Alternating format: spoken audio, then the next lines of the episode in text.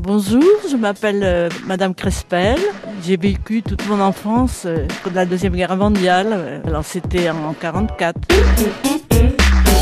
On a eu une enfance très très dure. Euh, on mangeait pas à notre faim. On mangeait des châtaignes, de la bouillie de sarrasin, des topinambours et des rubes. Voilà ce qu'on pouvait manger. Autrement, mais mes parents n'ont pas souvent mangé. Nous laissaient tout. On était cinq enfants.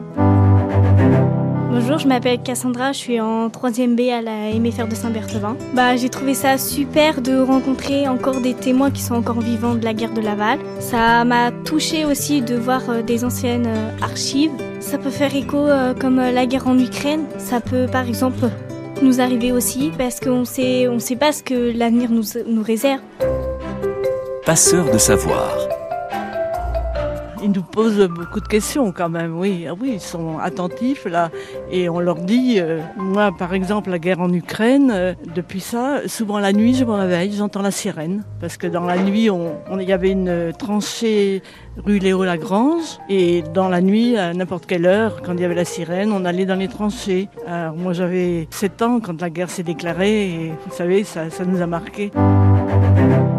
Éric Perrault, je suis formateur à la maison familiale de Saint-Berthevin. Un jour, il y aura plus de témoins. Et comment, faire Euh, Eh bien, il faudra faire perdurer ce devoir de mémoire, cette transmission de la mémoire, peut-être en utilisant d'autres moyens, d'autres outils pédagogiques, en utilisant bien sûr du documentaire, du visuel, du concret. Je me sentirai toujours investi de ce devoir de mémoire, de toute façon, d'une manière ou d'une autre.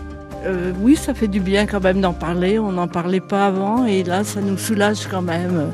Oui, oui, moi je trouve que ça nous fait du bien. Et on se dit que c'est la vie et que d'autres personnes dans le monde euh, subissent les mêmes choses que nous avons subies.